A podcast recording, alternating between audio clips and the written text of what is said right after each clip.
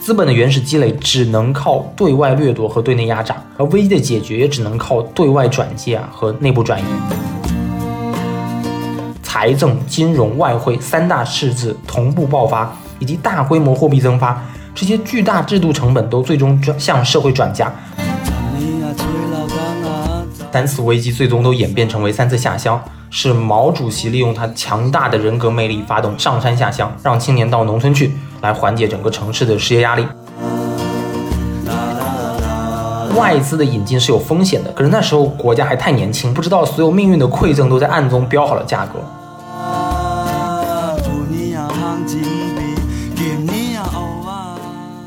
欢迎收听《假装有用》，我是 C C。这期节目厉害啦！我们要来聊两本非常硬核的书，温铁军老师的《八次危机》和《去依附》。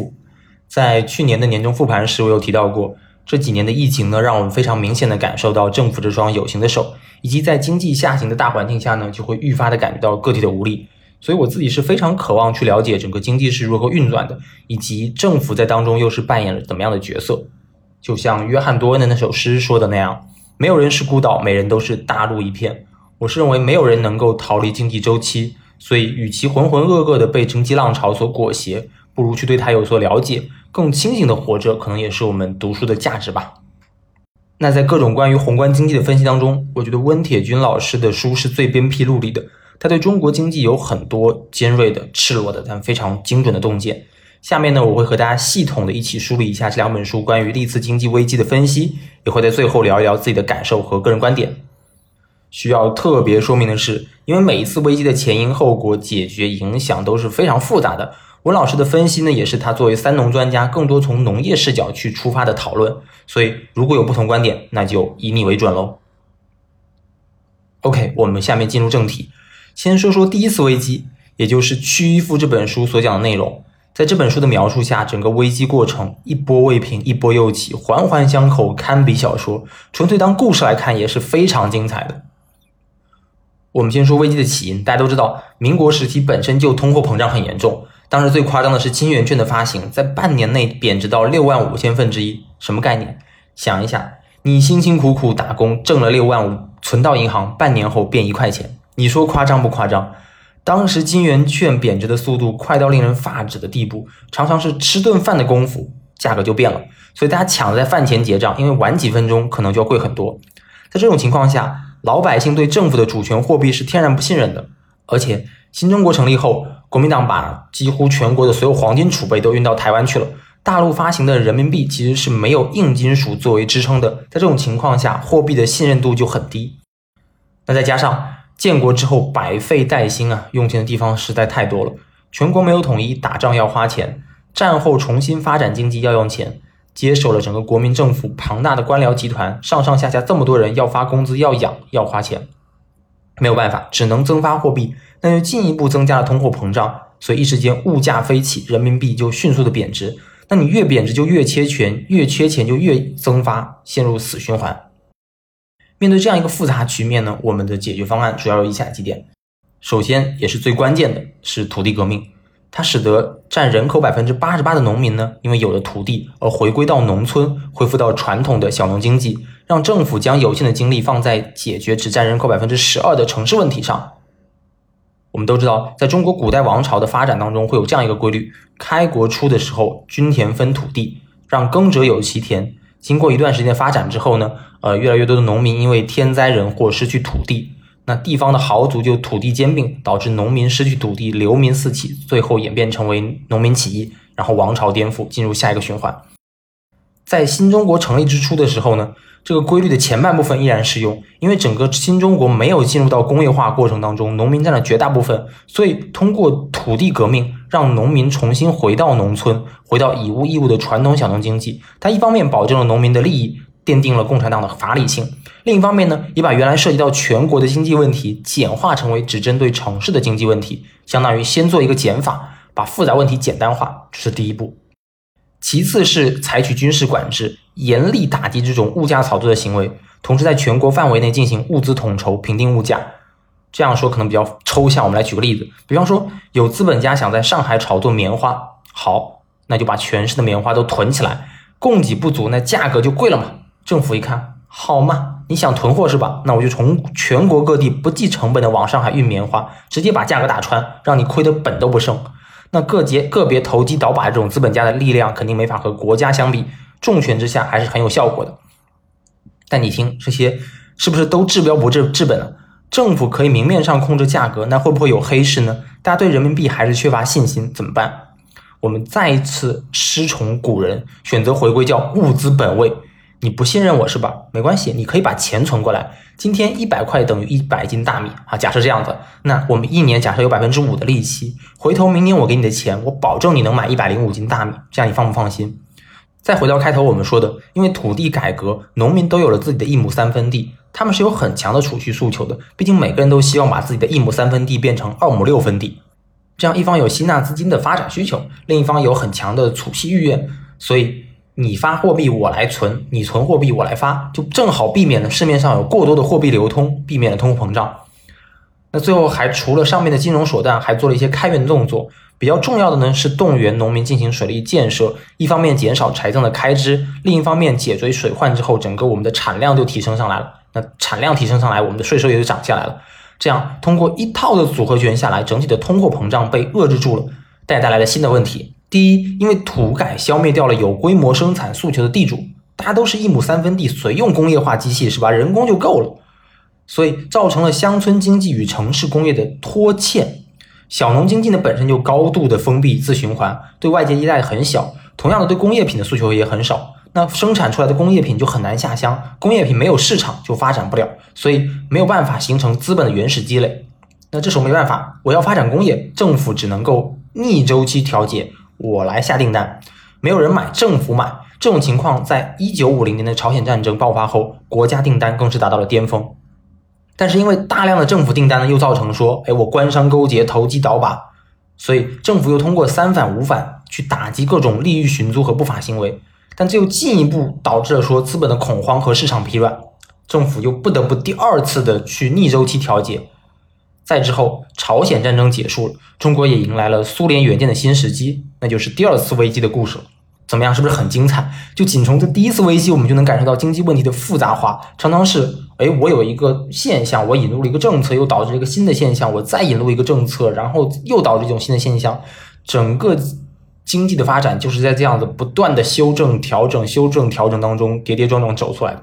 说完第一次危机，我们来聊第二次。所谓万事开头难嘛。中间难之后更难，在朝鲜战争之后呢，一直到改革开放之前，其实还有三次危机。这三次危机有很强的相似性，不管是危机的背景也好，解决方案也好，都很像，所以被温铁温铁军老师称之为工业化初期的三次危机。我们统一来讲，首先说危机的爆发，这三次危机的爆发的背景都和外部的国际形势有很密切的关系。第一次是在一九五八到一九六零年，导火索是中国为了谋求整个领土的完整和主权的独立。坚决要求你苏联从大连呐、东北这样一些地区撤出军事基地，这个做法是非常需要勇气的。可以说，这才是真正的去依附。在整个世二战后的世界格局当中，美苏两大阵营站队呢，其实就意味着依附，依附就意味着某种程度的主权让渡。中国为了去依附，直接选择在政治和经济上接受挑战，对应的代价是苏联停止了对华援助，撤走了全部的资金、设备和技术人才。那苏联援建撤走之后呢？中国为了能够持续维持我们的工业化进程，就开始鼓励地方发展工业，想用地方资本还有人力资本去替代像苏联这样的外国资本。中央没有钱，地方有钱吗？也没有，所以就造成地方财政的赤字。同时呢，因为地方缺乏工业技术和管理经验，中央又比较激激进，就导致了大跃进这样的一些错误。大跃进对整个经济的影响就不用多说了吧。最重要的是，因为一边倒的整个的工业支持，就导致农村的劳动力完全被吸出到城市，都去大都去炼钢铁，都去做这个呃工业化生产了，农村就空虚了，就造成了说后面的三年困难困难时期。我不知道这样说有没有说的很清楚，但是大家能够感受到整个危机的过程当中其实是非常复杂的，因为没有钱想人定胜天，又因为着急走错了路，导致工业没发展成，还破坏了农业。一样是一环扣一环，危机就是这样不断去演变和发展的。第二次是一九六八到一九七零年这一段时间，中国的国际形势是更加严峻了。一方面要面对中苏交恶，另一方面要是面对美国的包围和台湾反攻的风险。所以，为了避免战争导致说整个集中在东部和沿海城市的工业被完全摧毁，所以中央当时提出了一个叫“三线建设”的工程，就是将各种工业迁移到内陆的三线城市。三线建设其实是打断了原来我们应有的“三五”计划，并且因为大规模的这个内迁，其实增加了政府的开支，再加上说我们着急还苏联的外债，造成政府赤字，又引发了危机。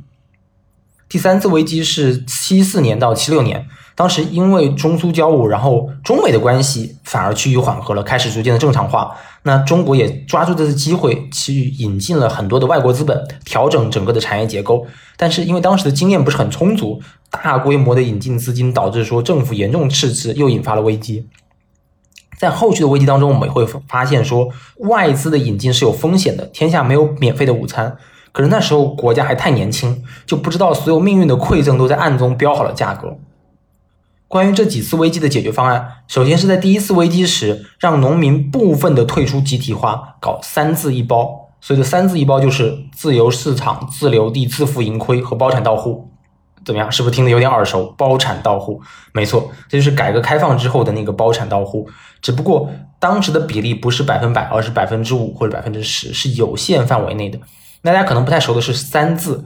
所谓的自由市场、自留地、自负盈亏。指的是说，比方说我们的大片的田地是生产队的，大家这个是搞集体化建设的。但是在你个人的这个庭前院后呢，允许有一定比例的自由地，你自己种一点蔬菜啊，能够解决温饱，同时还能私下交易，大家换换东西，这样听上去确实非常神奇。在那个时候，居然还有这样的一种经济形式。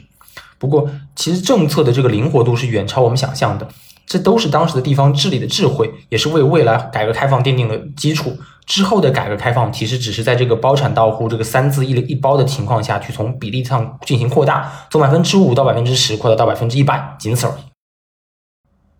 除了农民退出集体化以外呢，三次危机最终都演变成为三次下乡。按照温老师的说法，是毛主席利用他强大的人格魅力，发动上上上山下乡，广阔天地大有可为，让青年到农村去。来缓解整个城市的失业压力。说一个热知识啊，农村是没有失业率的。大家看新闻的时候，是不是总是听到说城镇失业率，没有听说过农村失业率？那因为农村你有地呀，你可以种地呀，种地怎么能算失业呢？对不对？你不种地，那就是你的问题了。在说过了前面的第一次危机和三次改革开放前的危机之后呢，我们来聊聊第五次危机。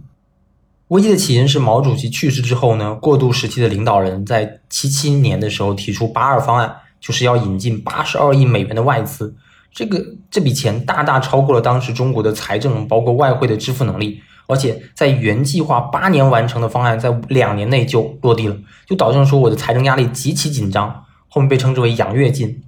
那同时呢，因为第一代和第二代领导人要做。权力的平稳交接，就政府采取整个休养生息的策略，包括大幅的提高人民生活水平，提高农副产品的价格，减少收税，增加职工待遇。那你看，一方面我要高投资，另一方面要高福利，就你钱从哪里来？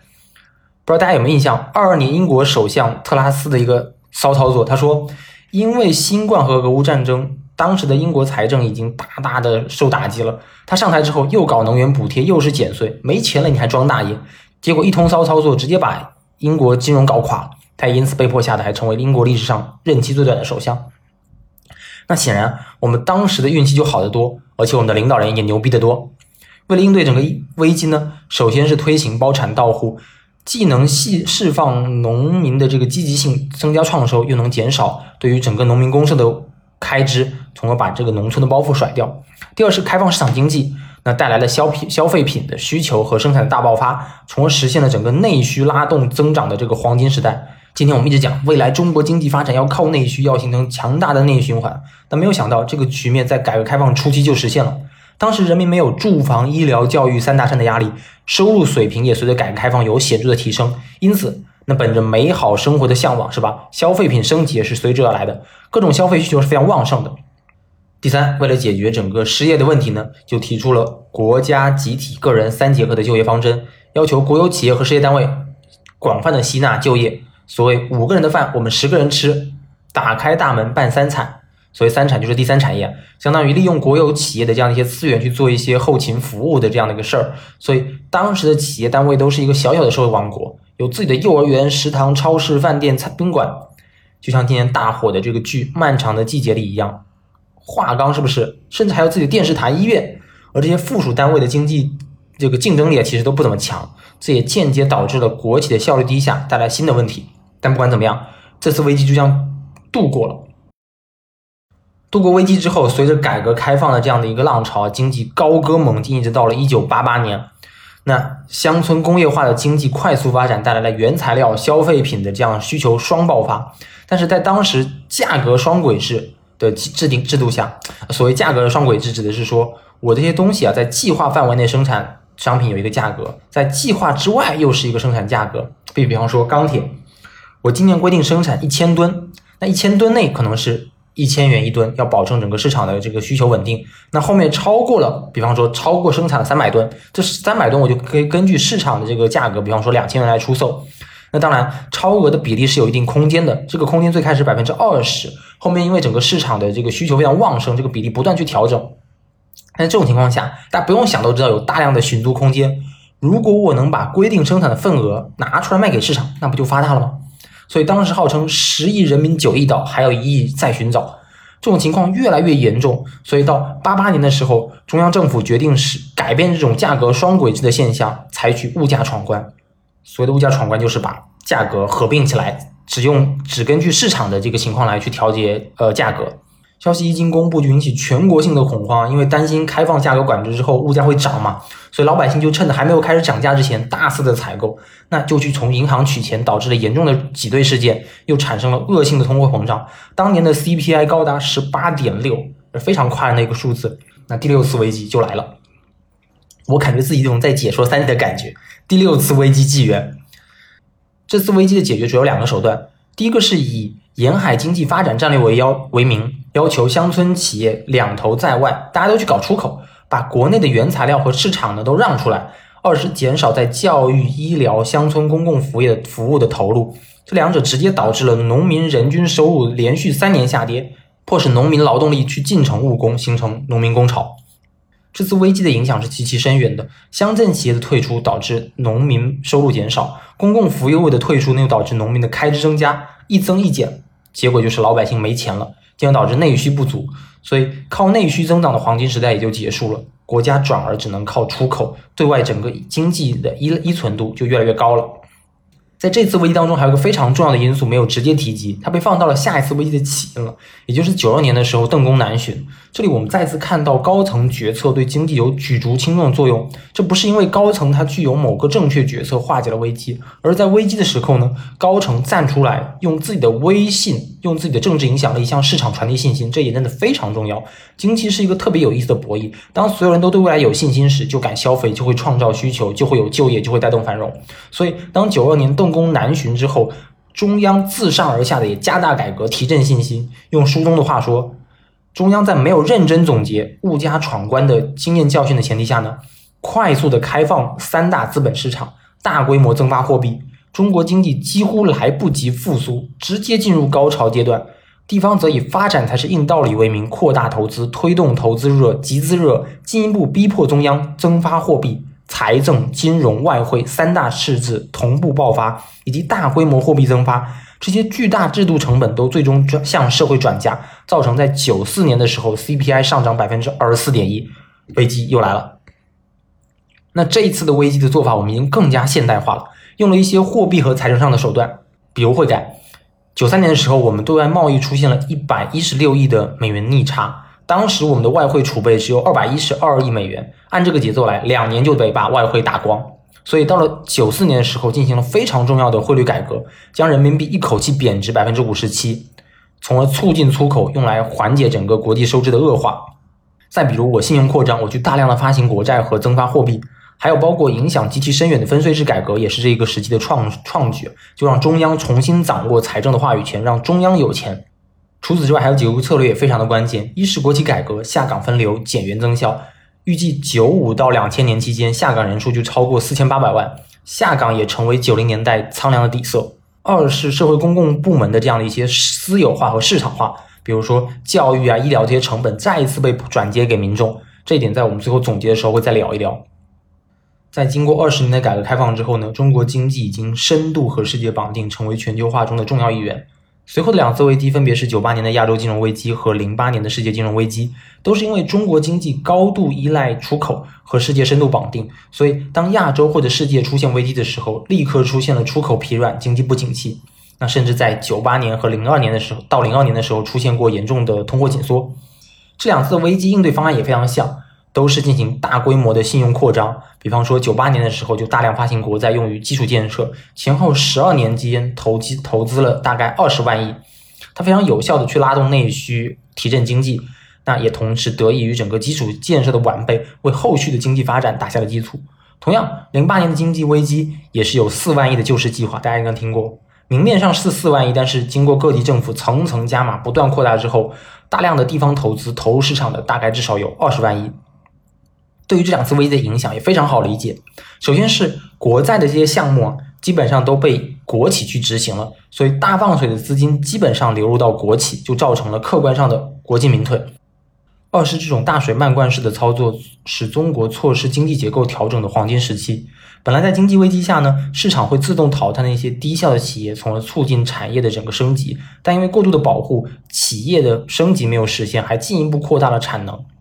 三是货币超发导致通货膨胀，大量热钱涌入房地产，造成房价飙升。如今掏空六个钱包买房的局面，就是从两次危机当中一点点积累起来的。那最后就是大举的开支，就造成地方的债务危机加剧。这点有兴趣的可以去看蓝小欢老师的《置身事内》，有更详细的解释。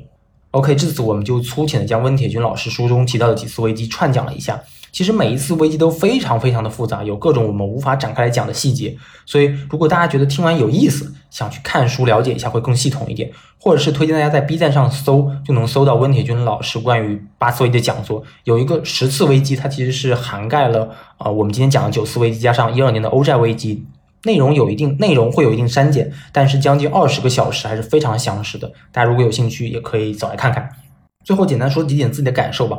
感受最深的一点是。经济是如此如此之复杂又重要，没有一劳永逸的解决方案，也不存在零风险的解决方案。我们可以看到，每一次危机的解决都伴随着新的危机。比如说，解决第一次危机导致农村经济和城市工业脱钩，那工业化发展就受阻。朝鲜战争的军工订单和苏联援建帮助解决了工业化的问题，那又演变成为对苏联的依附。为了去依附，中枢交恶又导致了资本的空缺和危机。那尝试通过引入西方资本，又导致了政府赤字。可以说，每一次危机都是上一次危机的延伸。看完之后，你就会非常理解什么叫经济周期规律。真的，每隔几年就会有新的危机，当然也会有新的机遇。看这本书时，让我更加去理解了很多政策背后的深层原因。比如说，为什么要发动三反五反？为什么要实行价格双轨制？为什么要进行物价大闯关？每一个决策背后都有对应的危机。发展经济的初衷，这也让我想到小平时代当中小平同志的一个观点，他说。经济就是政治，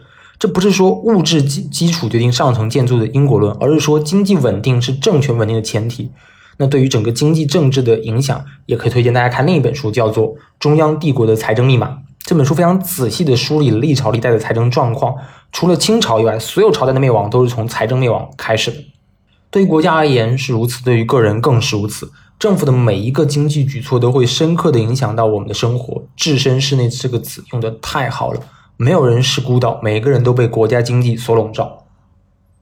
另一点感受是，资本的原始积累只能靠对外掠夺和对内压榨，而危机的解决也只能靠对外转借啊和内部转移。这是个非常残酷的事实。在发展阶段，帝国主义通过殖民、通过战争、通过全球贸易攫取了最初的原始积累，而后的发展国家只能通过对内压榨、通过工农业剪刀差实现资本的原始积累。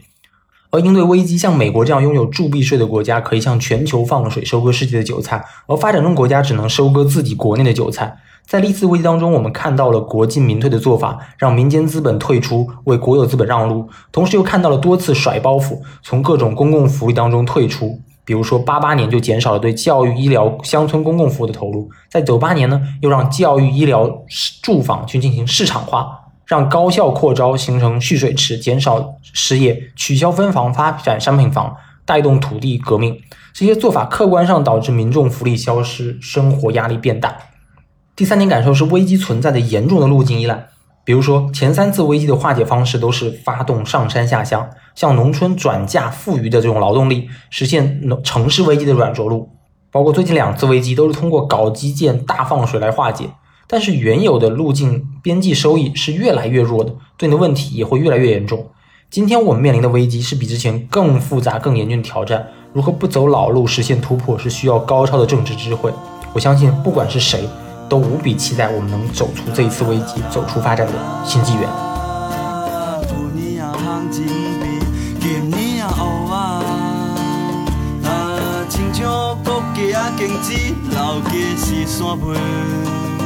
Ah.